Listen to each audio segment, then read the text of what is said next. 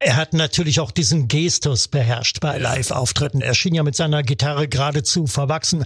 Es sind Zitate überliefert dazu. Also Paul McCartney erinnert sich, als er in einen Club reinkam und zum ersten Mal Hendrix hörte und guckte und sich fragte, wo ist eigentlich der zweite Gitarrist? Weil Hendrix für zwei spielte.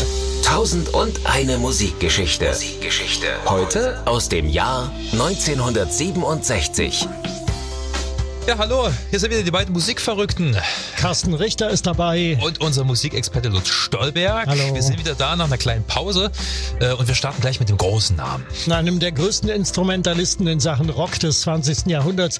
Es geht um James Marshall Hendrix äh, aus Anlass seiner, seines 80. Geburtstags, der gewesen wäre am 27. Mhm. November. Ja, er war ein begnadeter Gitarrist, äh, führt noch heute die besten Listen an. Ja, also ja. überaus kreativer Musiker, aber wie das bei vielen Kreativköpfen so ist, hatte auch Jimi Hendrix mit vielen Problemen zu kämpfen. Das Ja, schauen wir uns jetzt alles mal an. Genau. Äh, was ist das Erste, was dir einfällt, wenn ich sage Jimi Hendrix? Das Jimi Hendrix Museum in London, wo ich mich vor ein paar Jahren mal einen ganzen Nachmittag aufgehalten habe. Ja. Und zwar in der Brook Street. Äh, 23 ist die Hausnummer Stadtteil Mayfair.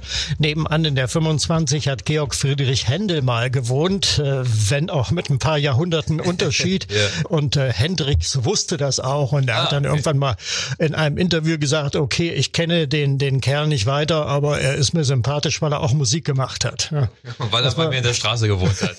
So ungefähr, ja. Ja, es ist übrigens eine schöne Sache. Das ist noch nicht allzu lange geöffnet, wirklich erst seit ein paar Jahren. Ähm, das Händemuseum wurde 2001 eingerichtet und äh, ab 2014 dann auch äh, die ehemalige Hendrix-Wohnung. Also er hat da nicht lange gewohnt, vom, vom Juli 68 bis Februar 69, Ja. also nicht mal ein ganzes Jahr.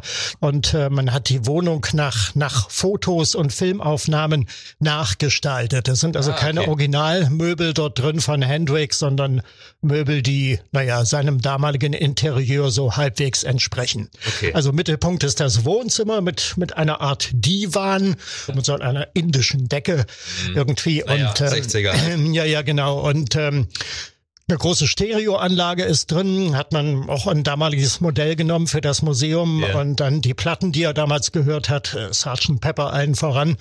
Mhm. Und das ist so ein eigenartiger äh, Geruch da in dem Raum. Also sicherlich hat das früher nach dem einen oder anderen Joint äh, geduftet, da bin ich mir ziemlich sicher.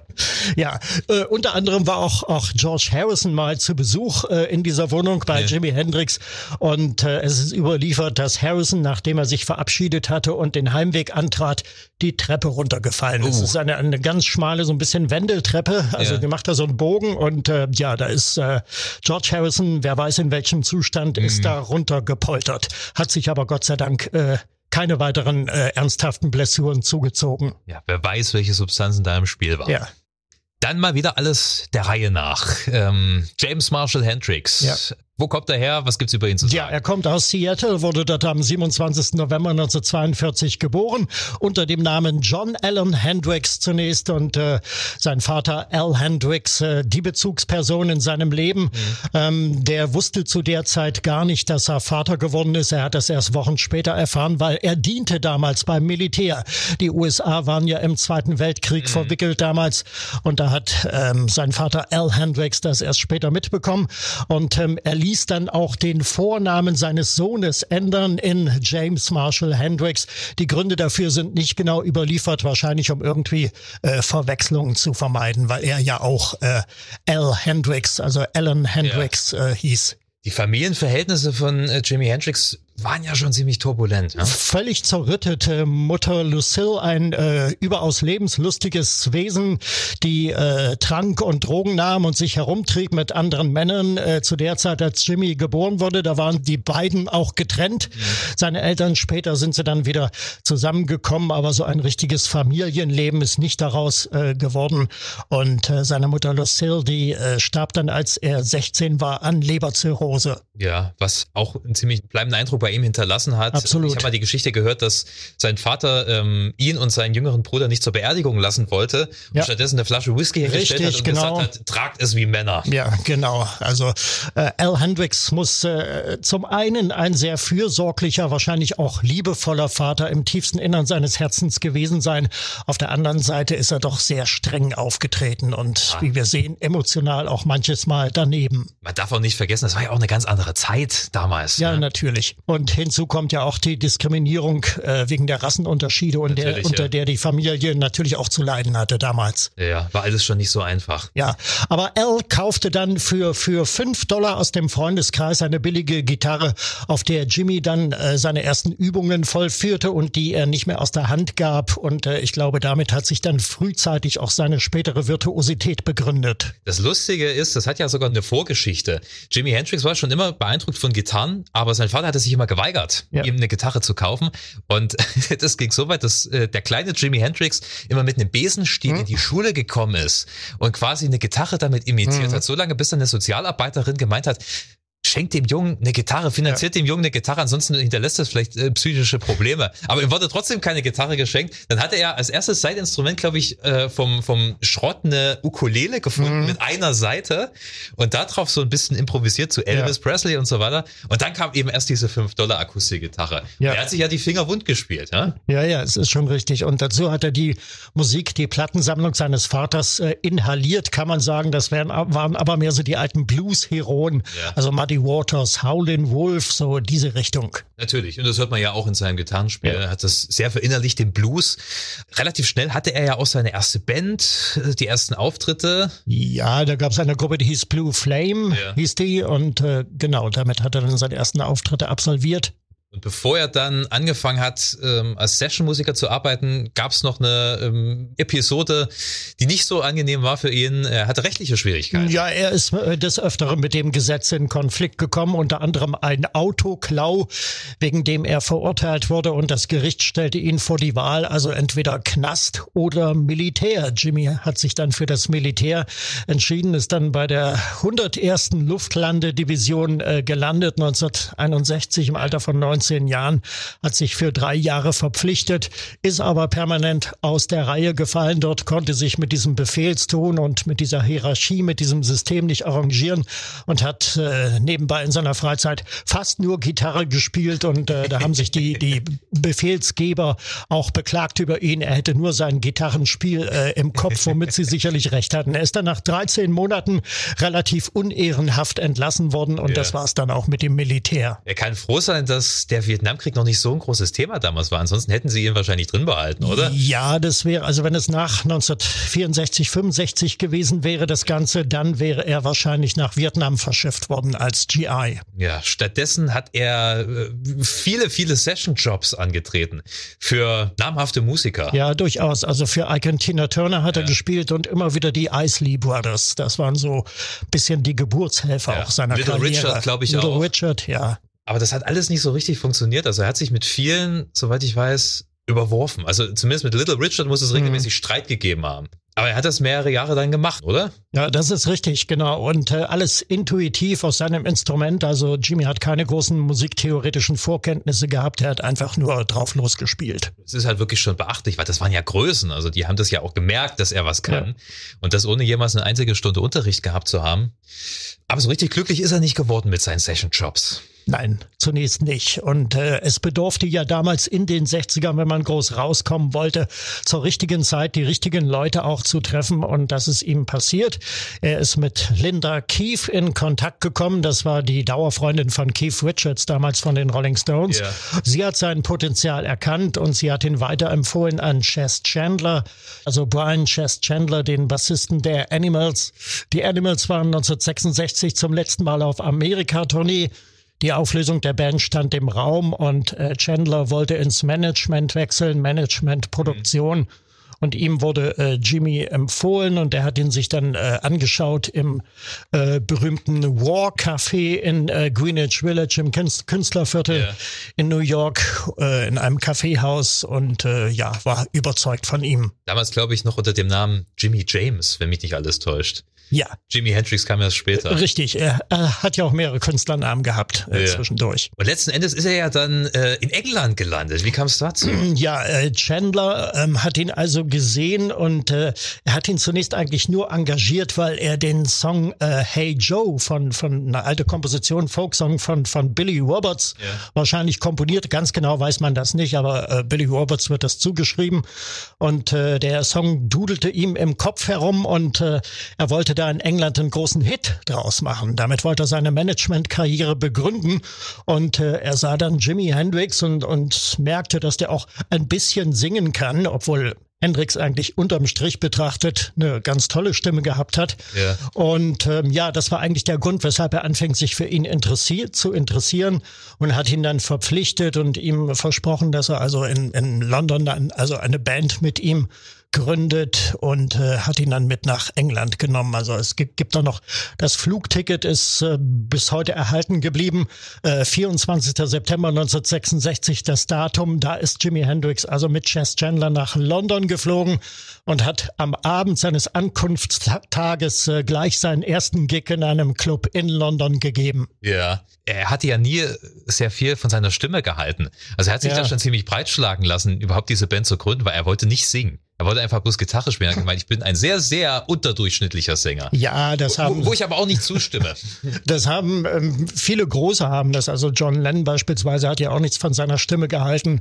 Yeah. Äh, Jimi Hendrix noch weniger und der war ja im persönlichen Umgang auch äh, sehr, sehr schüchtern yeah. und hat wenig Selbstbewusstsein gezeigt. Haben die eigentlich bei diesem ersten Gig auch schon in der ähm, Jimi Hendrix Experience Formation gespielt? Äh, an dem Abend noch nicht. Nein, ja. die Experience ist erst in den nächsten Wochen aufgebaut worden. Und da sollte man sicherlich Mitch Mitchell und Noel Redding erwähnen. Mitch Mitchell, Drums und Noel Redding, der äh, Bassist. Ja, genau, das war die Hendrix Experience. Beide damals blutjung, Anfang 20. Und äh, ja, Newcomer in der Szene und voll motiviert. Und das ging ja dann auch ganz gut los. Ja. Und dann kam die erste Single Hey Joe natürlich. Was war das für ein, war das ein, erstmal bloß ein Achtungserfolg oder ging er da schon gleich durch die Decke? Nein, durch die Decke nicht. Es war Top Ten in Großbritannien. Ja, er ist damit äh, im Fernsehen aufgetreten bei Top of the Pops, auch im, im deutschen Fernsehen, im äh, Beat Club ja. damals. Da gab es diese le legendäre Sendung vom März 67, die damals live aus dem Marquis Club gesendet mhm. wurde, wo auch äh, The Who aufgetreten sind. Legendäre und Schuppen, äh, ja. ja, genau. Und eben halt äh, Jimi Hendrix. Und das war die Deutschland-Premiere damals für die Hendrix Experience und einer der ersten Fernsehauftritte mit Hey Joe und die Nachfolgesingle Purple Haze, die haben sie auch gleich gespielt. Ja, die mussten sich ja auch wirklich erstmal einen Ruf erspielen. Also ich habe mal nachgeguckt, von 1966 bis 1970 hat er über 600 Shows gespielt. Mhm. Über 600 Shows. Das ist schon wirklich, also ziemlich straffer Zeitplan, kann man nicht anders sagen. Ja? Und gerade in den Anfangstagen mussten die sich wahrscheinlich wirklich den Arsch abspielen, ja. um überhaupt wahrgenommen zu werden, weil für das damalige Publikum war er wahrscheinlich erstmal nur einer der vielen, vielen Blues-Rock-Gitarristen, die damals aus dem Boden geschossen sind. Das war ja damals gerade so ein Boom. Mhm. Ja, Mitte, Ende der 60er, da gab's die Bluesbreakers, da gab's äh, Clapton, Yardbirds und so weiter, die, die haben ja alle so Musik gemacht.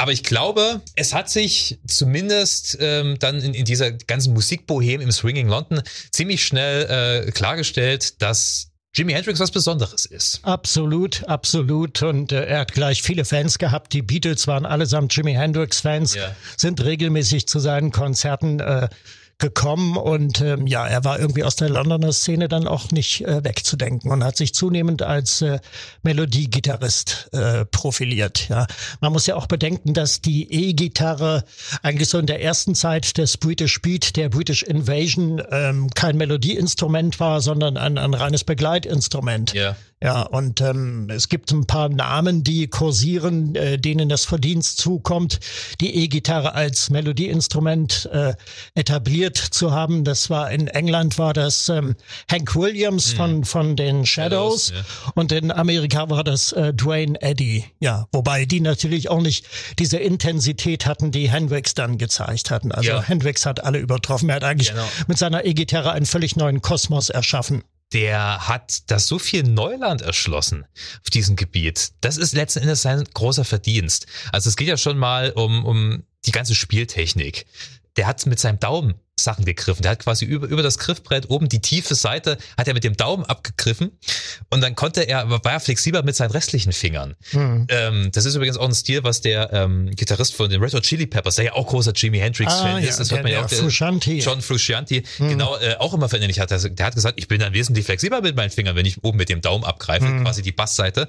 Ähm, und Hendrix hat das natürlich auf die Spitze getrieben, indem er immer so kleine Licks reingebaut hat. Dadurch, dass er der einzige Gitarrist in der Hendrix Experience Experience war, mhm. musste er ja zeitgleich Lead als auch Rhythmusgitarrist ja, sein. Ja. Ich meine, Noel Redding hat durch sein Bassspiel auch schon sehr viel abgedeckt, weil er auch sehr melodiös gespielt hat. Noel Redding war eigentlich auch Gitarrist, muss man dazu sagen. Mhm. Ähm, aber Hendrix hat halt also er hat im Prinzip keine Lücke ausgelassen und es war trotzdem nicht zugekleistert. Und davon abgesehen hat er natürlich auch ähm, mit, mit, mit anderen Mitteln Sounds erzeugt. Dadurch, dass er ja Linkshänder war, mhm. aber eine Rechtshänder-Gitarre gespielt hat, deren Seiten einfach bloß umgedreht aufgespannt waren, ja. ähm, war dieser Tremolo-Hebel, ja, das ist, kennt man ja mhm. normalerweise, ist ja, der unterhalb der Seiten, so der die Tonhöhe verändert, ähm, war dann quasi oben und er konnte dann mit seinem Unterarm, während er noch gespielt hat, da diesen Tremolo-Hebel bearbeiten. Deswegen hat er auch diese diese merkwürdigen äh, äh Sounddinger hinbekommen. Mhm. Auf die Spitze natürlich getrieben beim Woodstock Festival ja, damals, das mhm. Star Spangled Banner mit, wo du wirklich Soldaten schreien hörst und Bomben fallen hörst und also das macht er alles mit diesem Hebel. Ähm, und davon abgesehen ist die Technik damals natürlich auch explodiert. Im, im Sinne von, es gab immer wieder neue Innovationen. Marshall-Verstärker sind immer größer geworden. Ja, genau. Das hat er sich natürlich auch zunutze gemacht. Und er hat halt auch mit vielen verschiedenen Effektpedalen gearbeitet. Mhm. Wah Wah zum Beispiel. Ja, ja, ja, genau. Das ist der Name schon Programm. Wah Wah Wah.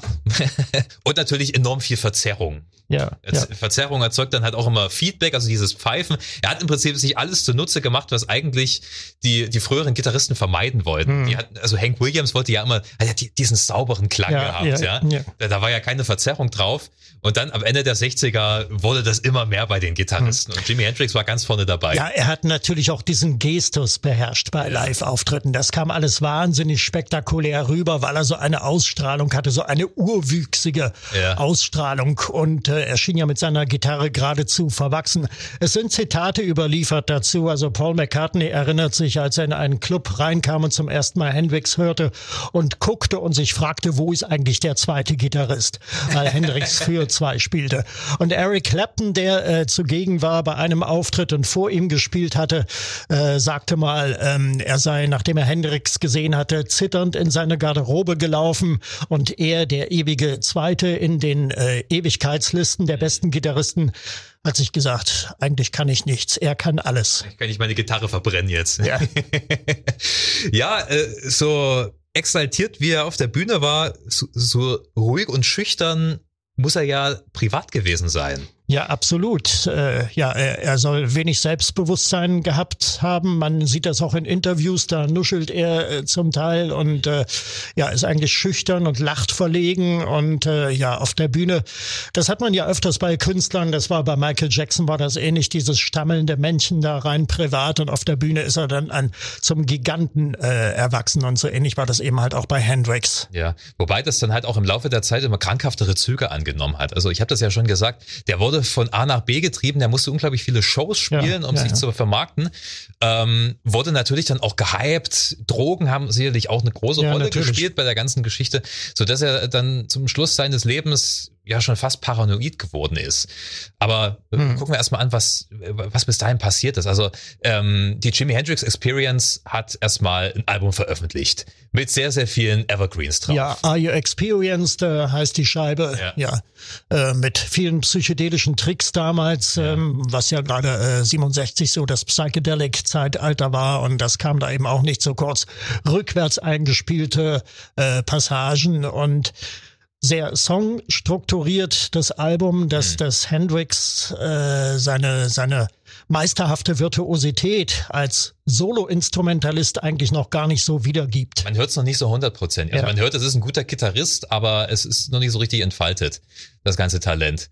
Ähm, hey Joe ist drauf, Purple Haze hm. haben wir auch schon erwähnt. Also es sind schon Foxy Lady, ja. einer meiner äh, Lieblings-Hendrix-Songs, weil dieses Riff ist einfach unglaublich gut. Dum, dum, ba, dum, bom, ba, bom, bom. Jimi Hendrix hatte nie große Probleme, Riffs zu schreiben. Das floss aus ihm heraus. Also war schon ein unglaublich kreativer Mensch. Ich finde, dann auf den weiteren Alben hört man das besser. Access Borders Love. Ja, im, die zweite Scheibe im Dezember 66 äh, veröffentlicht. Mhm. Äh, da war das alles schon so ein bisschen ausgefeilter, auch äh, mehr soundtechnische Tricks ja. und äh, ja. Und dann äh, sollte man natürlich auch unbedingt noch Electric Ladyland erwähnen. Mein Lieblingsalbum von ihm sicherlich seine seine reifste Leistung ja. und äh, das Album zeigt auch, in welche Richtung mit, es mit ihm gegangen wäre, wenn er weitergelebt hätte.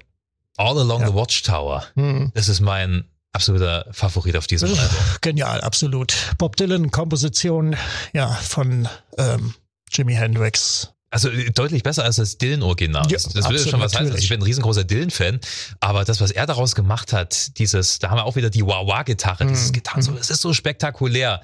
Der ganze Sound äh, fängt diesen, den, den Song und diesen, diesen typischen Dylan-Text auch so wunderbar ein. Ja. Echt ein Höhepunkt. Mhm. Was kann man noch für Songs erwähnen? Spanish Magic Castle mag ich noch sehr. Yeah. Ähm, The Wind Cries Mary natürlich. Oh ja. Wunderbare ja. Ballade. Weißt du, wie die entstanden ist? Nein der hatte sich mit seiner damaligen Freundin gestritten, weil sie wohl nicht gut gekocht hätte. Ach, also so eine klassische Pärchensituation. Mhm. Sie ist ausgerastet, hat Geschirr nach ihm geworfen und das Haus verlassen. Ach, du großer Gott. Und als sie dann sich ein bisschen beruhigt hat und wiedergekommen ist, hatte er The Wind Cries Mary geschrieben. Mhm. Eigentlich völlig untypisch für ihn, diese fast fragile Ballade, weil ja Hendrix parallel zu seiner Studiokarriere zum wilden Mann aufgebaut wurde von, von äh, Chess Chandler, dem Management. Hendrix hatte zwei Manager, über den, den zweiten, der die rein finanzielle Seite bei ihm verwaltete, wird noch zu reden sein. Michael Jeffrey, der ehemalige Manager der Animals und äh, eben Chess Chandler, den wir schon mehrfach erwähnt haben, sein Entdecker, könnte mhm. man sagen, und ähm, der sich mehr so um die künstlerische Seite ja. äh, gekümmert hat. Und der hatte dann auch diese Idee mit diesem Gitarre verbrennen, also diesen Feuerzauber, den er dann in äh, Monterey da zelebriert hat beim ersten Popfestival der Musikgeschichte am 18. Juni 67. Ja, ich glaube in unserer allerersten Podcast-Folge haben wir auch darüber geredet. Richtig, das haben wir getan, ja. Also ich glaube, Monterey hat ihn dann nochmal so richtig populär gemacht, oder? Absolut, absolut. Damit ist er dann also äh, praktisch mit seinem Potenzial auch in Amerika explodiert und war von da an auch on top. Also die allererste Güte. Übrigens, äh, das Engagement von Jimi Hendrix in Monterey beruht eigentlich mehr oder weniger auch auf einem Zufall. John Phillips von den Mamas and Papas, der das ja maßgeblich organisiert hat, mhm. Äh, das Festival damals wollte eigentlich die Beatles haben. Er hat mit Paul McCartney in London telefoniert yeah. und hat gefragt, ob die Beatles denn da auftreten würden, aber das war kein Thema zu der Zeit, denn die Beatles hatten sich ja zurückgezogen yeah. von den Konzertbühnen. Sgt. Pepper war gerade erschienen und äh, McCartney hat dann gesagt, nee, also wir kommen nicht in Frage, aber ich hätte da einen heißen Tipp für dich. Ah. Und äh, er hat ihn dann äh, Jimi Hendrix empfohlen. Den ja. amerikanischen Markt zu erobern, war nicht leicht für ihn, obwohl er ja Amerikaner war. Man möchte meinen, dass es eigentlich ein Kinderspiel war, aber für die Amerikaner war das ja eine britische Band letzten Endes. Ja, ja, ja, Und dann wollten sie halt Fuß fassen in Amerika und waren erstmal Vorband kurioserweise von den Monkeys. Ja, die, die Tour mit den Monkeys, das war ja äh, wirklich lachhaft von, von Dick Clark damals organisiert. Ja. Clark war äh, Moderator der Sendung American Bandstand, eine der wichtigsten Musiksendungen im amerikanischen Fernsehen. Und äh, er hat die äh, Tour damals äh, initiiert. Das Problem war ja, dass die Monkeys Fans hatten, die eher so Teenager-Mädels waren. Hm. Oder teilweise noch ja, Kinder, ja, ja, also so sieben, sieben bis 15 Jahre Gecastete alt. Boyband, wenn wir so wollen. Die konnten natürlich überhaupt nichts mit der Jimi Hendrix Experience anfangen. Also die, der wurde richtig ausgebuht. Äh, es wurde äh, sich über lustig gemacht und irgendwann hat er halt das Publikum beschimpft. Ich glaube nach sieben Auftritten und dann diese Tour verlassen. Äh, ja, ist dann gescheitert. ja, genau. Ja, aber wie gesagt, durch Monterey hat das dann irgendwann gepackt ähm, und hat auch in Amerika diverse Erfolge gehabt. Und äh, du hast den schon erwähnt, Michael Jeffrey, Mhm. der zweite Manager. Das war ein bisschen windiger Typ, oder? Ja, muss wohl äh, gewesen sein irgendwie. Und ähm, ja, ihm kann man nicht so richtig trauen. Sicherlich ein Manager mit allen Wassern gewaschen, der aber vielleicht auch zu illegalen finanziellen Praktiken neigte damals. Ja, nicht nur das, er soll wohl auch Jimi Hendrix mal für zwei Tage von New Yorker Gangstern entführt haben Mhm. und gefangen gehalten haben, nur um sich dann halt quasi als großen Retter aufzuspielen, um seine eigene Position zu äh, bestärken. Ist jedenfalls eine Geschichte, die Jimi Ja. Hendrix selbst äh, mehrmals erzählt hat. Dahingehend ähm, gehen ja auch die Gerüchte um, um seinen Tod, an dem Jeffrey also gewissen Verschwörungstheorien zufolge nicht ganz schuldlos gewesen sein soll. Da reden wir nachher noch kurz drüber. Okay, wir gucken uns erstmal an, was bis dahin noch passiert ist. Also die Jimi Hendrix Experience, die ist immer erfolgreicher gewesen. Und Electric Ladyland, das Doppelalbum, das war auch ein unglaublicher Erfolg, oder? Also es war schon Kritikerliebling. Ja, absolut. Es war eine der großen Platten 1968. Also man, man spricht äh, von den Stones, Beggar's Banquet, vom Beatles äh, weißen Album Ja. und eben von, von Jimi Hendrix Electric Ladyland. Aber Jimi Hendrix hatte dann, ich würde mal sagen, immer mehr kreative Probleme oder sagen wir mal kreative Differenzen mit seinen Mitmusikern. Ja, das ist richtig, wobei da auch dieser, dieser Tourstress äh, zu Buche schlug. Sicher, also ja. äh, insbesondere 1968 die Tour durch Nordamerika und Kanada muss unheimlich schlauchend gewesen sein, äh, zumal die Band äh, größte Entfernungen da zurücklegen musste. Man war also die gan- ganze Zeit eigentlich nur am Reisen, am, Ja. am Fliegen und äh, dann auch noch Plattenaufnahmen zwischendurch und Songs schreiben und äh. Ja, genau. Also es muss äh, wirklich, es, wird auch so im Allgemeinen, äh, heute gilt die Lesart, äh, dass das damals äh, zur, zur Zerrüttung des Bandgefüges beigetragen hat. ja, Drogen haben dann natürlich auch wiederum Natürlich, gespielt, natürlich, mehr und mehr, ja. Ja. ja, und Jimi Hendrix hatte, hatte sich dann musikalisch auch immer weiter entfernt von dem, was gewünscht wurde vom Publikum. Ja, richtig. Er hat eigentlich mehr, mehr und mehr zum Blues äh, tendiert und, und, und diese, diese Teilweise auch zum Jazz. Äh, zu, zum Jazz. Das ist äh, auch das, womit es wahrscheinlich äh, weitergegangen wäre, äh, dass er sich wahrscheinlich mehr und mehr zum Jazzrock entwickelt hätte, wenn er am Leben geblieben wäre. Zunehmend geriet auch diese wilder Mann-Attitüde da auf der Bühne im Hintergrund. Also dieses Gitarre verbrennen, das hat er wohl insgesamt bloß äh, dreimal gemacht. Ja. In London, wo er sich dann auch Verbrennung zugezogen hat. Dann Monterey haben wir schon genannt und im, im äh, Winterland Ballroom in äh, San Francisco ebenfalls. Ja, dann hat er teilweise auch mit Rücken zum Publikum gespielt, um sein äh, absolutes Desinteresse zu bekunden, Ja. Weil er halt nicht mehr so richtig Bock hatte, auch auf diesen ganzen Star-Ruhm. Ja, Also, sicherlich. Von Hendrix ist auch das Zitat überliefert, ähm, das, wo, woran er zumindest am Anfang geglaubt hatte. Äh, wir sind eigentlich nur gut, wenn wir richtig zugedröhnt sind. Und das verkehrte sich dann mehr und mehr ins Gegenteil. Er hat also äh, unter Drogen zum Teil katastrophale Konzerte. Also es gibt auch richtig schlechte Konzerte von ihm äh, gegeben. Und ähm, ja, er wäre, glaube ich, äh, zu der Zeit dann besser ohne Drogen zurechtgekommen. Also psychische Probleme haben bei ihm definitiv immer weiter zugenommen und natürlich auch der Druck von außen, dem er, guck mal, der war 27, als er gestorben ist. Das Ja. darf man nicht vergessen. Ne? Das ist echt ein junges Alter. Ne? Das hat schon, hat ihn schon ziemlich mürbe alles gemacht. Zwischendurch gab es ja noch die Band of Gypsies. Ähm, da wurde die Hendrix Experience, glaube ich, nochmal neu aufgelegt oder wie war Ja, das? ja, ja, genau, genau. Die, die Reunion der Hendrix Experience dann 1969, ja. Ja. Ende 69. Und ähm, ja, dann die Sternstunde zweifellos Woodstock. Ja, Woodstock muss man natürlich unbedingt noch erwähnen. Ja. Eigentlich viel zu spät gespielt, mit großer Verzögerung. Ja, er sollte eigentlich, dieses Festival sollte ja, es begann ja freitagsabends und Ja. es sollte eigentlich äh, Sonntagabend zu Ende sein. Ja. Und äh, am, am 17. August 1969 und Hendrix war aber nicht auffindbar in dem Gewühle, in dem ganzen Chaos. Ähm, es gehen die Gerüchte, ähm, er wäre in, in Drogen abgetaucht gewesen und äh, nicht verfügbar gewesen aus dem Ja. Grunde, also nicht spielfähig. Und äh, so ist er dann am Montagmorgen, am 18. August, morgens um 9.30 Uhr dann auf die Bühne gekommen, als von den ehemals 500.000 Zuschauern noch so knapp 30.000 vor Ort waren. Was ja auch ausreicht. Ja. Um dieses Jahrhundertereignis zu erleben.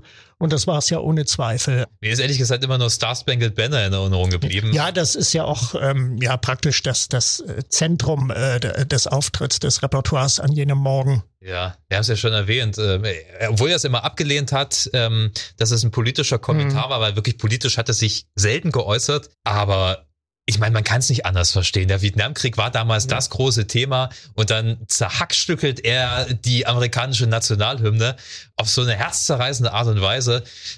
Natürlich war das politisch, oder? Ja, natürlich. Also mit den Rückkopplungen, das war so Bombergedröhn, das Geräusch ja. fallender Bomben, Flugzeuge, Explosionen etc., Schreie und äh, das war der Krieg. Der Krieg äh, kompensiert in einem Stück Gitarrenspiel. Das ist eben das, was ich meinte ähm, Jimi Hendrix gehörte damals zu einer der wenigen Gitarristen, die das wirklich richtig gut beherrscht haben, dass sie einer Gitarre auch solche Töne entlocken konnten. Ich meine, klar, The Who, Pete Townsend, der hat auch mit Rückkopplungen ja. gearbeitet und mit enormer Verzerrung und auch seine Instrumente gerne mal zerschlagen. Aber äh, Jimi Hendrix, also bei ihm fand ich es immer poetischer. Weißt du, was ich meine? Wie, wie, er mit seiner Gitarre umgegangen ist. Ja. The Who war brachial. Ja, das ist Aber richtig. Hendrix war halt einfach ja, poetisch. Wie gesagt, er hat ja seine äh, Musik nicht notiert in, im, im klassischen Sinne. Er hat das nie gelernt. Er hat ähm, ähm, Musik oder, oder, oder Töne oder was weiß ich mit Farben notiert. Er hm. hat immer gemeint, ähm, bestimmte Stimmungen haben bei ihm bestimmte Farben. Hm. Ja? Ähm, auch sehr interessant. Also schon fast ein wie nennt sich das, synästhesistischer Ansatz. Ja, ja. ja, ja. es gibt ja auch auf Electric Ladyland diese wunderbaren Momente, wo er in dem einen Stück eine, eine Unterwasserlandschaft da äh, beschreibt ja. und, und dann äh, seiner Gitarre glucksende Töne da äh, entlockt und so. Und wenn man die Augen schließt, dann kann man sich äh, tatsächlich da so eine maritime Landschaft vorstellen. Ja, wir listen natürlich wie immer in der Beschreibung dieses Podcasts mal die ganzen Songempfehlungen auf. Das sollte man sich wirklich mal durchhören. Ja. Also Hendrix hat halt echt schon was gemacht, auch fernab von den Songs, die ähm, man jetzt so langläufig kennt. Klar, Voodoo Child ist geil, Hey Joe, Foxy Lady und so weiter. Aber es gibt auch ein paar Songs, die weniger bekannt sind, aber die richtig gutes Songwriting sind. Bold as Love zum Beispiel. Ganz ja. interessante Akkordfolge. Hm. Auch so ein Verdienst von Jimi Hendrix, dass er, naja, er hat letzten Endes ja den Jazz auch so ein bisschen in die, in die Rockmusik eingeführt. Einfach dadurch, dass er hm. eben nicht irgendwelche Standardakkorde verwendet hat, sondern Septakkorde oder mit noch mehr Tönen, also Jazzakkorde letzten hm. Endes. Ne? Das ähm, war damals schon bahnbrechend. Ja, und das wäre vermutlich auch seine Zukunft gewesen, wenn er denn äh, überlebt hätte. Wahrscheinlich so ein Jazzrock und vielleicht irgendwann nur noch Jazz und äh, ja. ja. Amazon Lake and Palmer. Ne? Da sollte er einsteigen, genau. Das war eigentlich schon ziemlich konkret geplant und äh, die haben ja auch sehr viel Jazz in ihrer Musik und ja. Äh, ja, da wäre er vielleicht gut aufgehoben gewesen. Vielleicht wäre er aber auch zu individualistisch gewesen für dieses Ensemble. Das Bei kann Amazon man nur Lake mutmaßen. Hätte es garantiert gekracht, ja. ja, ja, ja. Es kannte halt alles leider anders. Ja, das muss man sagen. Und wenn man sich die letzten äh, Konzertauftritte von ihm anguckt, äh, die sind erschreckend. Er sieht erschreckend aus, abgemagert. Zu dieser Zeit hat er wohl mit Heroin auch äh, zu tun gehabt. Äh, er wurde auch mal erwischt auf dem äh, Flughafen in äh, Toronto. Ja und äh, hat dann aber geleugnet, dass es für ihn gewesen wäre. Und äh, aber ich bin mir sicher, er hatte damit äh, zu tun, ja, also mit harten Drogen ja. dann auch. Und ähm, das Atlanta Pop Festival 1970, dann kam 30. August der Auftritt beim Isle of Wight Festival in England. Ein guter Auftritt, aber Hendrix sah nicht gesund aus. Und dann am 6. September der, der letzte große Auftritt äh, auf der Insel Fehmarn, der Ostseeinsel Fehmarn, wo ja. ja auch heute dieses äh, Denkmal für ihn steht und äh, ein völlig äh, chaotisch organisiertes Festival. Da sind die Konzertveranstalter mit der Konzertkasse durchgebrannt. Das Festival war dann pleite zwischendurch. Dann waren Hells Angels waren als Security-Truppe äh, organisiert ah. worden und die haben dann die Kassenhäuschen in Flammen aufgehen lassen und äh, in all diesem äh, Gewühle, wo auch Tonsteine kleine Scherben aufgetreten sind. Einer ihrer ersten großen Auftritte damals hat also auch Hendrix gespielt. Seinen letzten Gig zwölf Tage vor seinem Tod und äh, es war ja an der Ostsee direkt äh, am Meer ja. und ähm, der Auftritt geriet auch akustisch nicht gut. Er war buchstäblich vom Winde verweht. Hm zwölf Tage vor seinem Tod. Ja. Und dann ist er nach London zurück oder ja. wo ist er dann gelandet? Nach London zurück im, im Samarkand Motel mit seiner deutschen Freundin Monika Dannemann. Mhm. Und ähm, ja, dann kam der 18. September 1970, um dem sich viele Mythen ranken. Mhm. Damals äh, in den Vormittagsstunden hat äh, Dannemann, äh, nachdem sie wohl noch diverse Drogen beseitigt hat, da in dem Apartment, also das Samarkand Hotel ist so, so ein mhm. Apartment-Hotel. Yeah und hat dann, ähm, ja, also sie hat Jimmy nicht wach gekriegt, wie sie sich ähm, später ausdrückte. Hendrix war am, am späten Abend nach Hause gekommen. Sie waren beide auf einer Party zuvor mhm. und hatten wohl auch Streit gehabt, haben sich dann getrennt und sie ist dann zurück äh, nach Hause ins Apartment Motel und Jimmy dann später nachgekommen und äh, war wohl angetrunken, hat aber beklagt, dass er nicht schlafen könne und hat dann ähm, eine größere Dosis von, von Schlaftabletten mhm. genommen und ist dann äh, nicht wieder wach geworden. Er hat noch gelebt, aber hatte ähm, sich erbrochen inzwischen und ist dann, das ist die offizielle Todesdiagnose an seinem Erbrochenen dann ersteckt wurde dann nach Seattle überführt, mhm. wo heute ein üppiges, großes äh, Grabmal für ihn, ihn, für ihn äh, steht und es sei ihm gegönnt. Ja, natürlich. Und die Legende? Die Legende besagt, ähm, dass er große Mengen Rotwein in sich gehabt hätte, auch in seinen Lungen, mhm. dass er ein, ein, Kleidungsstück, ein Schal oder ein, ein fetzen T-Shirt, Rotwein getränkt um seinen Hals gehabt hätte. Und, und da beginnt dann die Verschwörungstheorie, dass also Michael Jeffrey, sein Manager, ähm, diesen, seinen Tod initiiert hätte, weil er eine Lebensversicherung für Hendrix ähm, abgeschlossen hatte, deren Nutznießer er war und ähm, der Tod von Hendricks hätte ihm dann 1,2 Millionen britische Pfund äh, Versicherungssumme mhm. zugesichert. Und hat er denn dann auch die Versicherungssumme bekommen? Ich äh, habe dazu nichts schwarz auf weiß gefunden, aber es ist davon auszugehen, dass er die bekommen hat, weil die Versicherung wurde abgeschlossen, ja. das ist also verbrieft und dann wird er wohl auch Sicher, die ja. Summe kassiert haben, ja. Und äh, Jeffries soll dann ein paar Jahre nach Hendricks Tod äh, gegenüber dem ehemaligen Roadie James White äh, gestanden haben, in besoffenen Zustand allerdings, äh, dass er das Geld bekommen habe und äh, dass er äh, ansonsten ansonsten alles verloren hätte, hätte er diese Versicherung nicht abgeschlossen, denn äh, Hendricks wollte ihn damals feuern. Also er yeah. wollte den Vertrag, den Managervertrag nicht verlängern. Der wäre ausgelaufen im Dezember 1970 und yeah. äh, im September, am 18. September ist ja Hendricks dann äh, gestorben. Und so halten sich also diese Mordgerüchte. Der gute James White, der Rhodey, hat ein ganzes Buch darüber geschrieben. Aha.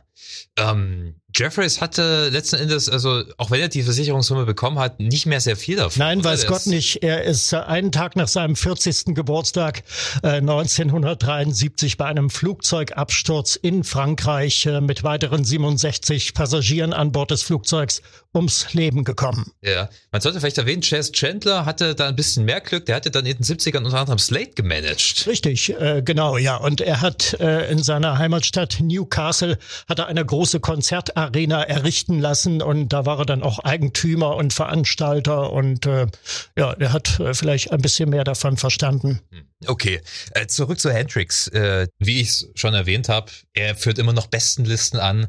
Er gilt immer noch als einer der prägendsten Gitarristen des 20. Jahrhunderts. Vollkommen zu Recht, meiner Meinung nach.